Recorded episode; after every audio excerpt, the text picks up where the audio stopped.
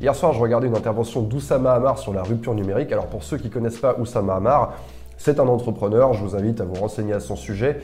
On aime ou on n'aime pas. La chose qui me paraît intéressante au sujet de cet homme, c'est qu'il a une très bonne rhétorique. Et c'est justement la chose qui va m'intéresser dans cette vidéo, puisque dans cette euh, conférence que j'ai regardée, il se retrouve dans des questions-réponses face à un interlocuteur qui cherche à le déstabiliser. Et ça, c'est une situation qu'on rencontre tous dans la vie de tous les jours, au travail, euh, dans nos études, euh, même avec des inconnus quand on cherche à avoir le dessus dans une conversation. Et donc, ce qui m'intéresse dans la vidéo d'aujourd'hui, c'est de prendre cet extrait que j'ai choisi. Bien sûr, vous allez pouvoir, pour ceux que ça intéresse, regarder la vidéo en intégralité. Hein, je vais vous sourcer ça dans la description de la vidéo, mais on va prendre cet extrait et on va analyser la vidéo point par point pour voir comment Oussama Hamar s'y prend pour défendre ses idées et avoir le dessus sur son interlocuteur. On l'a dit, hein, les, startups, elles, elles lèvent pas de l'argent en claquant dans les doigts. C'est pas si simple. Vous avez une vision un peu, vous avez idéalisé un petit peu le, tableau en montrant qu'on pouvait comme ça lever des ronds euh, avec euh, avec. Ah, j'ai dit qu'on n'avait plus besoin de ronds. en fait, dit qu'on pouvait lever des ronds. Alors ça, il faut quand même, euh, il faut pas faire miroiter aux, aux gamins que, c'est très facile, que ça va. Bon. Alors attendez. Attends, attends, attends, non, mais juste, je vais répondre par espace parce que je sens que ça va durer 15 minutes. Non, non, non. Euh, D'abord, c'est pas des gamins. Là, il se passe un truc. Oussama Hamar arrête euh, la personne qui l'interroge, qui commence à partir dans une digression. Et c'est très intéressant, il l'arrête au moment où il n'est pas d'accord. Vous ne devez pas laisser euh, la personne qui est en contradiction avec vous euh, parler trop longtemps. Quand cette personne a la parole, cette personne a le pouvoir. C'est exactement comme dans un débat politique. Vous avez la parole, vous avez le pouvoir. C'est vous qui euh, dites votre vérité, c'est vous qui faites passer vos idées. Or là, qu'est-ce qui se passe? La personne euh, qui pose la question, qui est le contradicteur, eh bien, il va déformer euh, la parole d'Oussama Hamar, il va déformer son idée.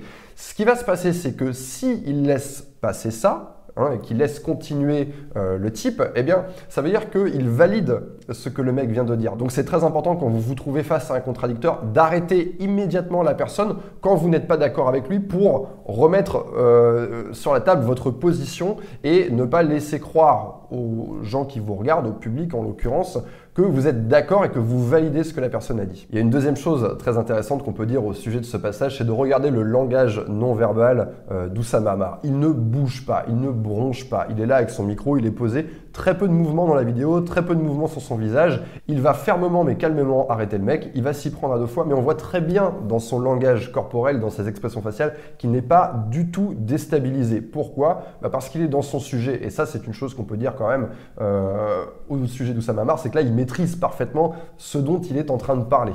Donc j'ai envie de dire que le premier point, avant de commencer à vouloir avoir le dessus dans une discussion, bah, c'est d'être complètement certain et d'être sur son terrain et de défendre une chose qu'on connaît. Et les pôles de compétitivité, vous avez distribué 140 millions. C'est quoi la nette à cette value de ces 140 millions? Bah, Moi, je peux te montrer des boîtes qui ont créé des centaines d'emplois. Non, non, mais juste 140 millions dépensés, c'est l'argent des impôts.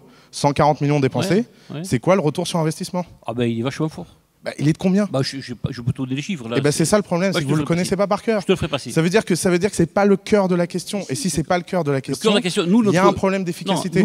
Ah, là, il y a une chose qui est très intéressante, c'est une arme qui est facile à utiliser. Le contradicteur vient de faire une approximation en utilisant le mot vachement. Ah, c'est de combien? Et là, il n'a pas les chiffres en face. Donc, qu'est-ce qui se passe? C'est que Oussama Hamar est en train de montrer que la personne en face ne sait pas vraiment ce qu'elle raconte. Et il est en train de faire au public la démonstration que cette personne, voilà, elle n'est pas très fiable, elle n'est pas très sûre, il ne connaît pas ses chiffres. C'est un truc qu'on retrouve énormément dans les débats politiques et c'est toujours intéressant parce que les journalistes se font un plaisir derrière de venir réutiliser les images parce que les politiques ne s'y laissent pas prendre. Ils savent très bien euh, ne pas tomber dans ce piège et quand on leur pose une question, combien, combien de voitures dans le 5e arrondissement hein, hein, Jean-Jacques Bourdin qui va accuser comme ça avec des questions, eh bien les mecs vont répondre, ils vont dire, euh, ils vont donner un chiffre, quitte à se planter et euh, parce qu'ils n'ont pas envie de perdre la face en fait. Là, ce qui va se passer, c'est que en montrant qu'il ne sait pas, pas exactement, ouais, j'en sais rien, allez, bim, deuxième manche de perdu. Donc euh, pour ne pas tomber dans ce panneau, il ne faut pas euh, rentrer soi-même dans une impasse, creuser sa propre tombe en commençant à parler chiffres alors que vous n'avez pas toutes les données à votre disposition. Là, ce qu'on peut retenir dans cet extrait, c'est que c'est plus facile d'être la personne qui déstabilise en pointant du doigt une faiblesse, vous n'avez pas les chiffres, plutôt que d'arriver avec ces chiffres et chercher à en faire la démonstration. Et moi, je vous le dis parce que je suis au cœur de cette industrie, l'emploi ne survivra pas. L'emploi ne survivra pas à cette génération. Le fait de définir la vie des gens par leur emploi, n'est pas un message raisonnable à donner aux gens. Parce que ça, c'est leurrer les gens. Ça, c'est emmener les gens dans un monde qui n'existe plus et leur dire à tous ces gens que grâce à la subvention, on va leur créer des emplois qui sont des emplois de pas de qualité et pas qualifiés, c'est un discours qui n'est pas bon. On ferait mieux de dépenser ces 140 millions dans des institutions d'éducation. On ferait mieux de monter dans les territoires le niveau de formation générale. on le fait aussi. On devrait, on devrait faire que ça. et on devrait le faire avec une intensité telle. Là, il y a un truc très intéressant, c'est que le train est parti, donc euh, Oussama Hamar, il balance ses idées, il balance ces trucs. Et l'autre essaye de stopper le train en marche, mais il n'y parvient pas. Pourquoi? Parce qu'il n'y va pas assez franco. Et du coup, euh, il essaye à plusieurs reprises, il commence par marmonner, ensuite, mais, mais non, c'est faux, mais machin. Et il y va par petites touches. En réalité, si vous voulez véritablement arrêter et, euh, et reprendre la parole, bah, il faudrait qu'il y aille beaucoup plus fort. Et ça, c'est quand même quelque chose qui est important. Mais euh, vous voyez, c'est qui va parler le plus fort, qui va réussir à se faire entendre, qui va réussir à faire une percée et à parler au-dessus de l'autre. Il y a quand même cette donnée qui est importante quand on est en contradiction avec quelqu'un, qui est pas c'est pas nécessairement une question de volume, c'est une question aussi de conviction et d'arriver à poser sa parole et à prendre de la place et à parler par-dessus l'autre et à pas le laisser repartir. Combien de gens dans cette salle savent programmer? Mais il n'y a pas que la programmation dans la vie. Si. C'est le sujet.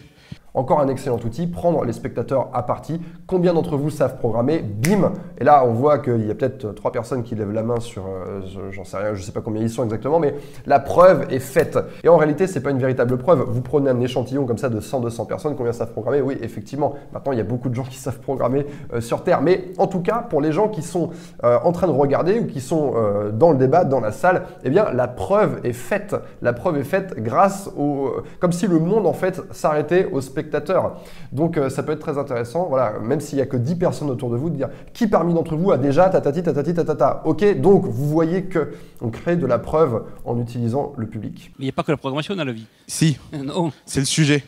C'est un peu comme les gens au XVIe siècle qui disaient. C'est exactement le même sujet que les gens qui au XVIe siècle disaient il n'y a pas besoin que tout le monde sache lire et écrire. Aujourd'hui, ça paraît absurde. Dans 20 ans, ça paraîtra absurde qu'on n'ait pas pensé que tout le monde devait être digital native. C'est ça le sujet de fond. Ça, c'est un outil vachement intéressant, le pouvoir de la comparaison. Il va avoir une idée qui est ici, à, savoir les gens doivent savoir programmer. il va faire une comparaison avec, euh, c'est comme au XVIe siècle, quand on pensait que lire et écrire, ça n'était pas important. Et tout le monde est d'accord avec le fait que lire et écrire, c'est très important. Donc, en faisant cette comparaison-là, son idée va venir se mettre au même niveau. C'est tellement vrai que c'est important de lire et écrire, il vient de faire une comparaison, donc maintenant c'est tout aussi vrai qu'il faut savoir programmer. Et ça, c'est véritablement un outil puissant. Il y a une vraie manipulation qui est opérée ici, en fait. Comparez votre idée avec quelque chose qui est 100 fois plus puissant et les gens vont venir mettre votre idée au même niveau des vraies entreprises. Euh, alors, tu vas me dire, l'industrie, c'est plus pour nous. Mais non, mais 20% de notre portefeuille est dans l'industrie. Nous, on pense que l'industrie, c'est l'avenir. La robotique va complètement changer l'industrie. On a l'une des plus grandes. Dans notre portefeuille, on a l'une des plus grandes centrales solaires d'Afrique. Et là, encore une fois, on a un exemple où il ne laisse pas passer une chose avec laquelle il n'est pas d'accord. Il arrête immédiatement la personne. Ce genre de choses, ça ne coûte rien parce que vous arrêtez, vous reprenez votre position. Et en fait, dans l'esprit des gens qui vont regarder, qu'est-ce qu'on, même quelqu'un qui n'y connaît rien, qui va écouter ce, qui va écouter ce débat, il va se dire, bah, cette personne-là, a plus raison que l'autre personne parce qu'elle est tout le temps en train de la corriger. Voilà pour les outils que j'avais envie de partager avec vous dans cette vidéo. Si vous avez le temps, je vous invite vraiment à aller regarder euh, cette conférence. C'est intéressant, même si vous n'êtes pas très branché start-up, entrepreneuriat, etc. Il y a quand même des choses intéressantes. C'est quand même la, beauté de la présentation d'une idée et il y a beaucoup de choses à apprendre justement sur la rhétorique en regardant et en cherchant à imiter. N'oubliez pas que c'est comme ça aussi qu'on devient bon. C'est en ayant différents exemples et en essayant d'aller piocher chez telle personne, telle personne et telle personne, eh outils que vous, vous pouvez vous approprier. Il y a encore plein de choses à dire dans ces extraits. Moi, je me suis concentré sur les choses que j'avais envie de partager avec vous. Mais je vous invite à continuer la discussion dans les commentaires de cette vidéo. N'hésitez pas à donner aussi vos trucs à vous pour être plus persuasif, pour avoir raison et pour gagner des débats. Et moi, je vous dis à très bientôt pour une prochaine vidéo.